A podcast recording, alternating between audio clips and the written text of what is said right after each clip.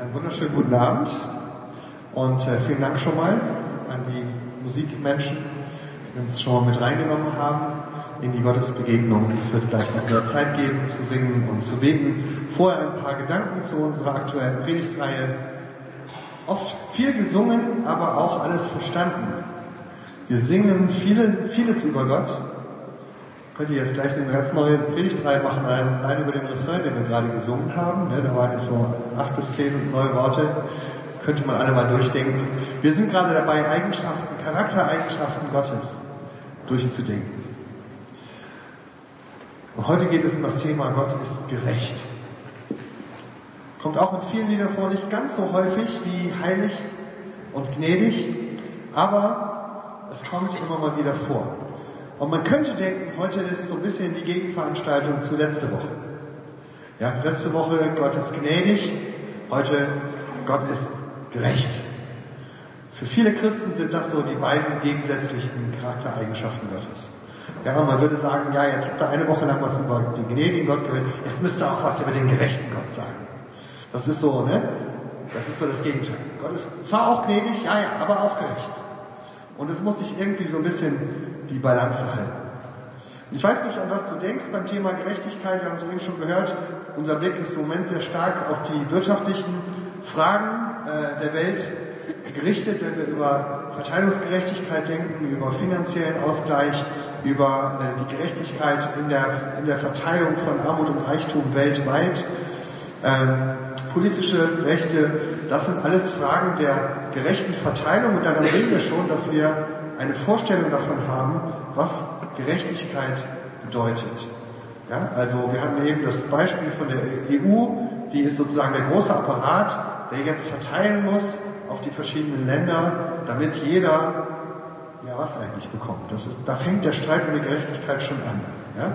Die alten Römer und Griechen haben sich schon gestritten, ist es gerecht, wenn jeder das Gleiche bekommt oder wenn jeder das Seine bekommt? Was ist jetzt eigentlich gerecht? Ja? Also wenn jeder das bekommt, was ihm zusteht, wenn jeder das Gleiche erhält, wenn jeder das bekommt, was zu ihm passt, wenn jeder das bekommt, was er braucht, dann merken wir schon, schon da fängt unser Begriff von Gerechtigkeit an, spannend zu werden und wir könnten darüber nachdenken. Ich bin aber kein Wirtschaftsexperte, ich bin Theologe und Pfarrer, deswegen werde ich heute darüber reden, was heißt es denn, dass Gott gerecht ist? Müssen wir uns den so vorstellen wie so eine übergroße EU-Kommission im Himmel, die jetzt darüber wacht, dass auf der Erde jeder Mensch das kriegt, was ihm zusteht. Darüber hat Christine letzte Woche schon gepredigt. Ja, diese Frage, ich will das haben, was mir zusteht, darauf habe ich doch ein Recht. Und Gott ist dafür zuständig, dass er das verteilt. Das Problem, dass die Kehrseite ist ja, wenn jeder das kriegt, was er verdient hat, ne, was ist denn, wenn ich irgendwie gar nicht so viel Gutes verdient habe, vielleicht, ne? Also, wenn jemand irgendwie klaut, dann kriegt er auch, was er verdient hat, vielleicht, wenn er vor Gericht kommt, ja, und dann kommt er dafür ins Gefängnis, dann will man auch sagen, er hat auch, was er verdient hat, aber das wollen wir ja nicht unbedingt. Also wir wollen gar nicht immer unbedingt das, was wir verdient haben, es sei denn, es ist was Gutes. Ja? Und mit diesen Gedanken, mit dieser Vorstellung von Gerechtigkeit gehen wir jetzt natürlich auch an Gott ran. Und ich weiß nicht, ob wir heute Abend ein paar Leute aus dem Bibelseminar hier haben, für die tut es mir leid, wir haben das zufälligerweise diese Woche gerade als Thema gehabt und lange darüber gesprochen. Äh, das war nicht so geplant, aber es kam jetzt so aus, also wenn sich manches wiederholt, Entschuldigung an euch. Passt aber ganz gut. Wir stellen uns Gott manchmal so vor, wie so einen großen überdimensionalen Richter im Himmel. Ich habe mal so ein Bild mitgebracht, wie das aussehen könnte. Mein Bruder ist übrigens auch Richter von Beruf, ja. Der, der muss aber nicht solche Perücken aufziehen. Aber ne, das ist so manchmal das Bild, was wir von Gott haben, wenn wir sagen, Gott ist gerecht. Ja, er ist ein bisschen gnädig, aber vor allen Dingen ist er auch so. Ne? Der guckt genau hin, äh, ne, so ein bisschen bedrohlich für manche. Für manche ist es auch, ja, so muss Gott aber auch sein, er muss ja auch mal durchgreifen, wo kämen wir denn hin, wenn er nicht für Gerechtigkeit sorgen würde. Ja? Also Recht muss ja Recht bleiben. Und ähm, das ist so das Bild, was wir haben. Vielleicht, wenn man aus dem Gericht mal rausgeht, vielleicht auch das Bild vom Schiedsrichter. Da ist ja auch das Wort Richter drin. Und äh, ich fand es ganz spannend bei diesem Bild, aber das sieht man auch oft im Fernsehen, dass die Schiedsrichter immer, wenn sie die Karte zeigen, gar nicht hingucken. Ja? Und der hier hat die Augen zu. Das ist ganz typisch für Bilder von Richtern. wir werden das gleich noch sehen, dass das eine lange, lange Wurzel hat, diese Idee, dass der Richter so unparteiisch ist, dass er nicht mal hinguckt, wem er da seine Karte zeigt, ja, sondern er hält sich an die Regeln, er pfeift und sagt jetzt vom Platz, ja, und äh, das ist dann Gerechtigkeit. Also der Richter ist der, der unparteiisch ist, der über allem steht, der hart durchgreift, der sich an die Regeln hält, sich nicht beeinflussen lässt. Das ist das Bild. Und das ist ein sehr altes Bild. Es kommt schon aus der griechischen und römischen Religion. Das ist die klassische Darstellung von der Göttin Justitia. Also die Göttin der Gerechtigkeit, die wird oft so dargestellt mit verbundenen Augen. Hier haben wir das auch, weil man ja unparteiisch sein soll. Also man soll sich aushalten, man soll nicht die Person anschauen, man soll gar nicht wissen, worum es geht, sondern nur abwägen. In dem Fall, ne, äh, dass jeder das Gleiche bekommt oder eben, dass jeder das Seine. Und dann natürlich das Schwert, um das dann auch durchzusetzen. Und so ist oft unser Bild von Gott. Ja, es gibt in der Kunst viele so Bilder, Gott, der sitzt so auf seinem himmlischen Richterstuhl und dann sind vor ihm so die Angeklagten und er benimmt sich entweder wie ein korrekter Schiedsrichter, wie ein Buchhalter, wie eine EU-Kommission im Himmel und wir stehen dann vor dem Richter und zittern, weil wir nicht wissen, ob wir jetzt kriegen, was wir verdienen oder ob wir vielleicht kriegen, was wir verdienen, je nachdem. Ja? Ähm, und so stellen wir uns dann Gott vor. Und ich glaube, bei vielen von uns hat sich dieses Bild von Gott sehr tief eingeprägt. Vielleicht schon seit Kindheit dass man denkt, da oben sitzt dieser Richter, der ist streng und gerecht, muss er ja auch sein, sonst wäre er nicht Gott. Und der guckt mir auf die Finger. Und es gibt jetzt sehr unterschiedliche Möglichkeiten, mit diesem Bild umzugehen. Die einen, die fürchten sich vor diesem Gott und laufen ihr Leben lang mit Angst rum vor diesem gerechten Gott. Die sagen, es ist mir nicht geheuer. Und Vielleicht haben sie als kleine Kinder schon schlechtes Gewissen eingetrichtert bekommen. Und dann ist Gott immer so angstbesetzt. Wenn man in so eine Kirche reinkommt, dann kriegt man schon so einen heiligen Schauer und denkt sich, hey, hey, was wohl Gott über mich so denkt. Die anderen suchen ihr Heil darin, dass sie auf Gottes Seite überwechseln und jetzt mit fliegender Fahne die Gerechtigkeit Gottes verteidigen. Und dann werden sie genauso, wie sie sich diesen Richter vorstellen. Streng, besserwisserisch, rechtshaberisch und sagen, so muss es sein, jemand muss doch durchgreifen und es ist gut so, Gott muss gerecht sein. Ihr könnt viele Internetseiten finden, wo das steht, Ordnung muss sein. Und es gibt Menschen, die diesen Gott dann regelrecht verteidigen und sagen, das finde ich gut. Und sie malen ein extra doppelt so großes Bild von diesem strengen, unerbittlichen Gott, der dann, und das ist dann die Überraschung, zwar total streng ist, aber im letzten Moment noch unbestimmt wird durch Jesus, der irgendwie ins Spiel kommt und seinen strengen Vater dann überzeugt, dass er doch ein bisschen gnädig auch sein sollte. Ja, ich weiß nicht, ob ihr solche Theaterstücke oder solche Darstellungen kennt, wo man quasi einen strengen Vater im Himmel mit sagen, dem gnädigen Jesus gegenüberstellt. Manchmal ist das auch das Alte und das Neue Testament. Dann ist so Gott, der strenge Richter, ist im Alten Testament und dann kommt Jesus, der die Gnade bringt im Neuen und man versucht so ein bisschen Gott gegen sich selber auszuspielen.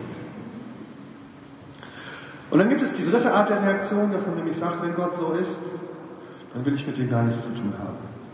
Dass man sich abwendet und sagt, diesen Gott, den ich da kennengelernt habe, entweder in meiner Kindheit schon oder von dem mir die Christen erzählen, der passt nicht in meine Welt. Ich lebe in einer Welt, in der man sagt, ich bin okay, du bist okay, wir sind alle okay, da will man nicht gerichtet werden, da will man nicht beurteilt werden. Es reicht schon, wenn die Schule immer Zeugnisse aufstellt und die Arbeitgeber Zeugnisse verlangen und man überall Leistung erbringen muss. Das muss doch nicht bei Gott auch noch so sein. Also wenn Gott gerecht ist, dann will ich lieber mit ihm nichts zu tun haben. Und dann wendet man sich ab oder hält sich auf Distanz. Was ist deine Reaktion, wenn du vom gerechten Gott hörst? Angst? Zittern? Oder bist du selber so rechthaberisch und streng? Oder sagst du, mit dem möchte ich nichts zu tun haben? Oder gibt es vielleicht noch eine ganz andere Möglichkeit, das zu verstehen, dass Gott gerecht ist? Vielleicht ist ja unser Bild, was wir uns da machen, von dem, was Gerechtigkeit ist, gar nicht das, was die Bibel zeichnet. Vielleicht müssten wir einfach nochmal neu in die Bibel schauen und gucken, was ist da eigentlich gemeint, wenn da gesagt wird, Gott ist gerecht. Ich möchte euch an dieser Stelle mitnehmen in eine kleine Reise in die Zeit der Bibel, in die Sprache der Bibel, in die Welt der Bibel. Manchmal vergessen wir ja, dass das eine ganz andere Welt, eine ganz andere Zeit, eine ganz andere Sprache ist. Aber ich glaube, manchmal ist es gut, uns das klar zu machen, dass vielleicht das, was uns in den Kopf kommt, wenn wir gerecht werden, gar nicht unbedingt dasselbe ist, was einem Menschen in der Bibel in den Kopf kommt. Wir müssen sozusagen über zwei Brücken laufen, bis wir in der Bibel ankommen. Das eine ist die Brücke der Sprache und das zweite ist die Brücke der Kultur, die uns trennt von der Welt der Bibel. Bei Sprachen kennt ihr das. Ja, bei Sprachen, wenn man übersetzt von einer Sprache in die nächste, kann es sehr schnell Missverständnisse geben. Ich weiß nicht, ob euch das schon mal passiert ist, wenn man einfach voraussetzt, dass das, was der andere in seiner Sprache sagt, was so ähnlich klingt wie meins, das Gleiche meint. Die Sprachforscher, die nennen das äh, falsche Freunde. Ja? Also es klingt gleich, ist aber nicht das Gleiche. Zum Beispiel im Deutschen sage ich ähm, Papier. Ja? Ich habe hier ein Papier fällt jetzt alles auseinander, ist jetzt schon zusammengeklebt, lieber nicht. Also wenn wir sagen im, Deutschen, ich habe hier ein Blatt Papier, ne, dann gebe ich dir so ein weißes Blatt Papier, kannst du was drauf schreiben. Im Englischen Paper ist zwar das gleiche, aber es könnte auch sein, dass der andere eine Zeitung meint. Die heißt auch Paper. Ja? Und da kann man schon an, aneinander vorbeireden. Oder, auch ein schönes Beispiel, wenn ich im Deutschen selbstbewusst bin, dann ist das was Positives. Ja? Ein selbstbewusster Mensch. Wenn ich im Englischen self-conscious bin, was genau dasselbe heißt, ist es aber das Gegenteil. Self-conscious im Englischen ist jemand, der ganz verklemmt und gehemmt ist. Ja, weil er dauernd über sich selber nachgrübelt. Ein verlegener Mensch. Im Deutschen kann ich in eine Oper gehen und hinterher sagen, das war sehr pathetisch. Ja, dann heißt es, es war viel Schmalz drauf und es war also sehr, äh, ne, also sehr voluminös und erhebend und so. Ja? Wenn ich im Englischen sage pathetic, dann heißt es, das war erbärmlich. Ja? Das war ziemlich fürchterlich. Ja? Äh, also grau grauenhaft sozusagen. Ja? Also man merkt, wenn ich dasselbe Wort in einer anderen Sprache benutze, kann das das Gegenteil heißen. Und das gleiche gilt auch nochmal für die Kultur. Ja? Manche Gesten, ne? wenn ich in, in, Deutschland so mache, dann heißt das, hm, ich weiß nicht so richtig. Ne? Wenn ich nach Indien gehe und so mache, dann heißt das, ja, ja, unbedingt. Ne? Ja. Oder Kaffee trinken. Also ne, wenn ich, wenn ich in Deutschland einen Gast habe und der ist schon eine Zeit lang da und dann frage ich, soll ich noch einen Kaffee machen? Dann heißt das, bitte bleib noch ein bisschen, wir können uns noch ein bisschen unterhalten. Ja? Wenn ich in der arabischen Kultur, wir haben ja ein paar Jahre da gelebt, wenn ich in der arabischen Kultur einen Gast habe, der ist schon eine Zeit lang da und ich hole Kaffee, dann ist das das deutliche Zeichen, du solltest jetzt gehen. Ja? weil der Kaffee wird zum Abschied gereicht. das ist das Signal, jetzt kannst du gehen. Das zweite Mal. Am Anfang gibt es natürlich auch schon Kaffee, aber wenn ich am Ende nochmal Kaffee bringe, dann heißt das nicht, bleib doch noch ein bisschen länger, sondern geh doch jetzt bitte. Ja? Und so ähnlich ist das, wenn wir in die Welt der Bibel eintauchen, dass manchmal die Worte etwas ganz anderes bedeuten. Leute sprachen Hebräisch und sie da hatten vielleicht andere Bilder im Kopf, wenn sie gerecht gesagt haben. Deswegen schlage ich vor, wir schauen uns mal ein paar Stellen an, in denen Gott als gerecht beschrieben wird. Da wird gesagt, Gott ist gerecht. Und dann wird beschrieben, was er tut. Und daran siehst du, wie sich ein hebräisch denkender Mensch in der Zeit der Bibel eine gerechte Person vorstellt. Was ist das, was Gott so gerecht macht? Ich lese mal ein paar Stellen vor und da sind wir jetzt wieder bei Lobpreisliedern aus antiken Lobpreisliedern, die nennen sich Psalmen, stehen in der Bibel. Psalm 31, Vers 2 zum Beispiel. Herr, auf dich traue ich, lass mich nimmermehr zu Schanden werden, sondern errette mich durch deine Gerechtigkeit. Errette mich durch deine Gerechtigkeit. Und im Psalm 35, Vers 24, Herr mein Gott, verhilf mir zum Recht nach deiner Gerechtigkeit, dass meine Feinde sich nicht über mich freuen. Zwei Gebete an den gerechten Gott. Hier sehnt sich jemand danach, dass Gott seine Gerechtigkeit zeigt. Und was heißt das? Dass er kommt und mich errettet. Dass er kommt und mir hilft gegen meine Feinde. Das heißt nicht, dass der Richter kommt, der mich jetzt verurteilt oder beurteilt, sondern dass jemand kommt und für mich eintritt gegen meine Widersacher, der mir hilft, da wo ich schwach bin, wo ich alleine nicht zurechtkomme, der mir hilft gegen das, was mich kaputt will. Wenn wir in unser Bild des Gerichts nochmal eintauchen, dann würde das heißen, gerecht ist in diesem Denken nicht der Richter, sondern der Anwalt, der an meine Seite tritt und mir hilft in einer bedrängten Situation. Der starke Helfer, der an meine Seite tritt, wo ich Hilfe brauche. Und in der Tat, wenn wir der Bibel weiter folgen, finden wir dieses Bild immer und immer wieder da, wo es heißt, dass Gott gerecht ist. Gott ist dann nicht streng und unparteiisch, sondern im Gegenteil, das ist der total parteiische Gott, der nämlich für uns Partei ergreift. Psalm 36, deine Gerechtigkeit steht wie die Berge Gottes, dein Recht wie die große Tiefe, Herr, du hilfst Menschen und Tieren. Psalm 65, erhöre uns nach der wunderbaren Gerechtigkeit, Gott, unser Heil, der du bist die Zuversicht aller auf Erden und fern am Meer. Psalm 85, doch ist ja seine Hilfe nahe denen, die ihn fürchten, dass in unserem Lande Ehre wohnen, dass Güte und Treue einander begegnen, Gerechtigkeit und Friede sich küssen, dass Treue auf der Erde wachse und Gerechtigkeit vom Himmel schaue, dass uns der Herr Gutes tue und unser Land seine Frucht gebe, dass Gerechtigkeit vor ihm hergehe und seinen Schritten folge. Psalm 9, ich freue mich und bin fröhlich in dir und lobe deinen Namen, du Allerhöchster, dass meine Feinde zurückweichen mussten, die sind gestürzt und umgekommen vor dir, denn du führst mein Recht und meine Sache, du sitzt auf dem Thron, ein gerechter Richter. Errette mich durch deine Gerechtigkeit und hilf mir heraus. Neige deine Ohren zu mir und hilf mir. Und noch eins, Psalm 143, Herr, erquicke mich um deines Namens willen, führe mich aus der Not um deiner Gerechtigkeit willen. Merkt ihr was? Da wird immer wieder gesungen von dem gerechten Gott, es sind Leute, die von der Gerechtigkeit Gottes singen und dabei haben sie nicht diesen strengen Richter im Kopf, der über allem steht, der unparteiisch ist, der alles beurteilt, sondern den starken und aktiven Helfer. Und auch Gott selbst spricht so von sich. Ich sage jetzt mal ein paar Worte, wo Gott zu uns spricht und uns etwas sagt über seine Gerechtigkeit. Die kommen aus den Prophetenbüchern. Und wieder sehen wir dasselbe Bild über die Gerechtigkeit, die Gott bringt. Fürchte dich nicht, ich bin mit dir. Weiche nicht, denn ich bin dein Gott. Ich stärke dich, ich helfe dir auch, ich halte dich durch die rechte Hand meiner Gerechtigkeit. Jesaja 42. Ich, der Herr, habe dich berufen in Gerechtigkeit und halte dich bei der Hand und behüte dich. Jesaja 45. Es ist sonst kein Gott außer mir, ein gerechter Gott und ein Retter.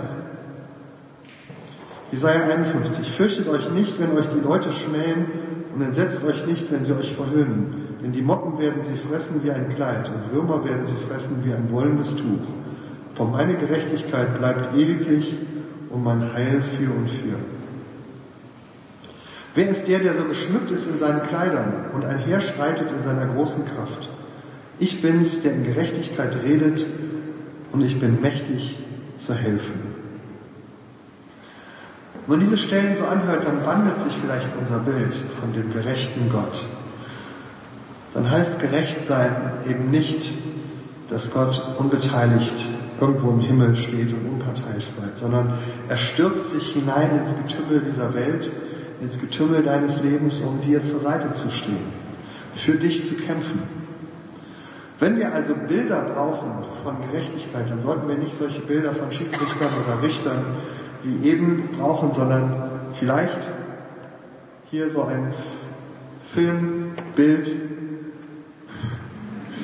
von König Aragorn ja, für die Streitbahn für uns, der sich da aktiv ins Getümmel stürzt, aber wem das ein bisschen zu militant ist, habe ich äh, mal noch ein Bild aus dem Sport mitgebracht. Ja. Es ist nicht der Schiedsrichter, der gerecht ist, sondern es ist der Feldspieler, der eingewechselt wird und ins Feld reinkommt, um jetzt sozusagen aktiv zu werden und das Geschick seiner Mannschaft noch einmal umzuwenden. Die Mannschaft, die vielleicht gerade dabei ist zu verlieren und jetzt kommt der neue Spieler und zeigt seine Gerechtigkeit. Und wir merken, das ist gar nicht unser Begriff von Gerechtigkeit. Ich tue jetzt mal die Namen hier weg. Ich habe ein paar vom Wochenende, die sind auch cool. Hier haben wir sozusagen ne, die Spieler, die aufs Feld laufen. Das waren die Verlierer, ja, ich weiß. Aber jetzt, ne, jetzt kommen die Gewinner. Hurra! Ne? Und äh, das sind die Leute, die sich die, die Finger schmutzig machen auf dem Platz und am Ende natürlich dann als die glorreichen Helden ein Herziehen, den Pokal bekommen, der sozusagen die Auszeichnung für ein Lebenswerk. Das ist das, was man in der hebräischen Bibel sagt am Ende, das ist ein Gerechter. Interessanterweise. Ja. Ich fand heute gerade noch, wenn jemand am Ende sozusagen gerecht dasteht und gesagt wird, der hat in diesem Fall jetzt gewonnen, aber vor Gericht würde man sagen, der hat Recht gehabt. Ich habe das eben gesagt, bei uns ist der Richter der Gerechte. In der hebräischen Bibel sind, geht es darum, dass die, da, wenn da zwei Leute vor Gericht stehen und sich streiten, dann ist einer von denen der Gerechte und der andere ist der Ungerechte. Nämlich der, der Rechte ist der Gerechte. Und am Ende der Gerichte zeigt sich dann, aha, du hast recht gehabt. Heute, als ich die Predigt gerade fertig habe, kam diese Nachricht, Albert Einstein hatte recht. Ja? Also, ich weiß nicht, ob ihr es mitgekriegt habt, amerikanische Forscher haben jetzt die Gravitationswellen zum ersten Mal gemessen. Ja? Albert Einstein hat vor 100 Jahren vorausgesagt, dass es sowas gibt, aber er hat das wird man nie messen können. Jetzt haben sie es gemessen und dann kriegst du 100 Jahre nach deinem, dem du das gesagt hast, kriegst du sozusagen die Bestätigung, du hast recht gehabt. Das stimmt. Interessant, wir würden das nicht gerecht nennen. Ja? Wir würden das irgendwie anders nennen. Es gibt eine, ein, ein Buch, das hat das mal untersucht. Was ist Gerechtigkeit in der Bibel? Und ist die ausführlichste Untersuchung dazu. Und der kommt am Ende zu dem Schluss, man sollte statt Gerechtigkeit Gemeinschaftstreue sagen. Also jemand, der sich innerhalb einer Gemeinschaft als treu erweist. Der treu zu mir steht in der Gemeinschaft zu. Deswegen, wenn ich vor Gericht stehe und da wird geguckt, wer hat, wer hat jetzt Recht, dann wird am Ende gesagt, du bist der, der sich treu erwiesen hat in deiner Beziehung zu einem Menschen. Oder du bist der, der sich als nicht treu erwiesen hat. Sportlich gesehen würde man das vielleicht Teamgeist nennen. Ja? Sagen. Also, wenn du Teamgeist zeigst, wenn du für dein Team einstehst, wenn du dich so verhältst, wie es dem Team entspricht, entspricht, das ist Gerechtigkeit. Und das sagt die Bibel jetzt über Gott. Gott hat Teamgeist weil er sich für uns ins Getümmel stürzt, weil er der Beziehung zu uns treu ist, weil er sich als ein Retter, ein Helfer erweist, da wo wir ihn brauchen. Und das ist gemeint, wenn wir jetzt ins Neue Testament gehen und Paulus uns sagt, guck mal auf Jesus. Jesus ist der Ort, wo Gott wirklich zeigt, dass er gerecht ist. Wo Gott wirklich seine Gerechtigkeit zeigt. Das sagt Paulus mehrmals in seinen Briefen wenn du deinen Blick auf Jesus richtest und vor allen Dingen auf Jesus am Kreuz, dann siehst du dort Gottes Gerechtigkeit. Und wir verstehen das als Christen oft falsch, weil wir denken, da siehst du den gerechten Gott. Sieh mal da, ne, der im Himmel sitzt, unerschüttert, als sein Sohn am Kreuz stirbt. Im Gegenteil, der Richter fordert das vielleicht noch, weil er so streng ist. Deswegen sehen wir da die Gerechtigkeit. Aber das Bild ist völlig anders gemeint. Das Bild ist so gemeint, gerecht ist der, der hineinkommt in die Welt und sein Leben gibt für sein Team, für seine Menschen, für die, an deren Herz, an denen sein Herz hängt. Das ist die Gerechtigkeit Gottes, die sich da zeigt, dass Gott hineinkommt in unsere Welt, dass er hineinkommt in unser Leben und sich an unsere Seite stellt und mit uns quasi als Angeklagter den Angriffen der anderen ausgesetzt ist, des Bösen, des Teufels, der Sünde, der Feinde, all derer, die auf ihn zeigen und sagen, dich wollen wir nicht, Dich brauchen wir nicht. Wir brauchen niemanden, der uns was von Gott sagt. Wir brauchen niemanden, der behauptet, er ist Gottes Sohn. Wir brauchen niemanden, der sich aufspielt als Lehrer der Moral. Das wollen wir alles nicht. Und sie haben ihn ans Kreuz geschlagen. Und plötzlich wendet sich diese ganze Gerichtsszene um. Und man fragt sich, wer ist jetzt eigentlich hier noch der Richter und wer ist der Angeklagte? Wenn wir auf Jesus schauen, dann merken wir plötzlich, wir sind zu den Richtern geworden. Und Gott hat sich zum Angeklagten gemacht. Gott ist hineingetreten in diese Anklagebank und lässt sich von uns in Frage stellen, festnageln, bespucken, ablehnen. Aber er sagt, das halte ich alles aus, weil ich so sehr zu euch stehe, weil ich bereit bin, diesen Weg zu gehen, weil ich an euch festhalten möchte. Und das ist die Gerechtigkeit Gottes dass er sich an dieser Stelle als gemeinschaftstreu erweist, dass er gerecht zu uns steht, obwohl wir alle sagen, du hast Unrecht. Und dann passiert das Erstaunliche. Am dritten Tage, da steht er auf vom Tod. Und plötzlich wird deutlich, den, den alle für den Schuldigen gehalten haben, der ist in Wirklichkeit der Gerechte. Der hat am Ende recht. Das ist der mit dem Pokal. Das ist der, wo das Konfetti fliegt. Ja, der ist es, der Gerechte Gottes. Das ist wirklich der Helfer. Und jetzt kommt es darauf an, wo stellen wir uns hin? Stellen wir uns zu denen, die mit den Fingern auf ihn zeigen und sagen, dich wollen wir nicht, oder stellen wir uns auf seine Seite? Und jetzt passiert das, was die Bibel sagt, wenn wir uns zu Jesus stellen, dann sind wir, haben wir Anteil an seiner Gerechtigkeit. Die Gerechtigkeit, die er hat, die kommt hinein in unser Leben. Und deswegen sagt die Bibel, wir sind gerecht geworden mit Jesus. Durch Jesus. Weil er mit uns in der Anklagebank stand, weil er mit uns die Schuld getragen hat, die Strafe auf sich genommen hat, die Feindschaft erlitten hat. Für uns und mit uns. Und auch wenn du bei mir stehst, dann bist du auf der Seite der Gerechtigkeit. Und jetzt kommt der Schritt, wo wir gerufen sind, diese Gerechtigkeit in die Welt hineinzutragen, zu sagen, so wie sich Gott uns gegenüber gerecht erwiesen hat, so wollen wir uns auch anderen Menschen gegenüber gerecht erweisen. Und das hat dann Auswirkungen im Bereich von Finanzen, im Bereich von Politik, im Bereich von Inklusion, in der Bildung, in den ganzen Bereichen, wo wir von Gerechtigkeit reden. Das ist sozusagen die Gerechtigkeit Gottes, die abfärben soll in unsere Welt hinein. Aber heute war das Thema mal nicht unsere Gerechtigkeit in der Welt, sondern Gottes Gerechtigkeit. Was meinen wir, wenn wir sagen, Gott ist gerecht? Ich habe am Anfang von diesen drei Möglichkeiten geredet, wie man reagieren kann auf den gerechten Gott. Entweder man kann Angst vor ihm haben, man kann rechthaberisch werden oder man kann vor ihm weglaufen. Und ich glaube, wenn wir das verstehen, was ich jetzt gesagt habe über Gerechtigkeit,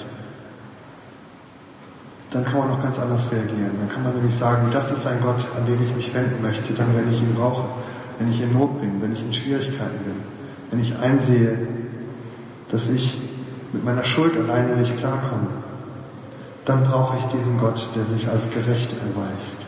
Und deswegen meine Einladung, jetzt auch wenn wir ins Gebet reingehen, dass du Ausschau hältst nach diesem gerechten Gott, so wie die Psalmen das eben gemacht haben. Sie gesagt haben, Herr, in deiner Gerechtigkeit, komm doch mir zur Hilfe, komm doch mich zu retten.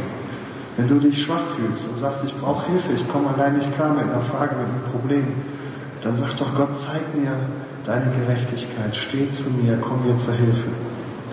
Wenn du dich bedrängt fühlst, vielleicht von anderen Leuten um dich herum oder vielleicht sogar von Gedanken in dir selbst, von Schwierigkeiten, mit denen du zu kämpfen hast, dann ruf zu Gott und sag, rette mich in deiner Gerechtigkeit. Hilf mir gegen meine Feinde. Nicht indem die Feinde irgendwie jetzt einen Unfall haben oder indem du ihnen Schlechtes den, äh, irgendwie den Hals wünscht. Ja, das ist nicht gemeint. Das ist bildliche Sprache. Sondern dass Gott dir hilft, in dieser Situation zu bestehen und vielleicht sogar auch Schlechtes mit Gutem, mit Liebe zu beantworten. Und wenn du sagst, ich merke, dass ich mich verstrickt habe in falsches Verhalten, in Schuld, in Mächte, die mich gefangen halten, dann sag doch Gott, zeige dich in deiner Gerechtigkeit komm mir zur Hilfe. Gott erweist sich als wirklich treu in der Gemeinschaft, als ein Gott mit Teamgeist.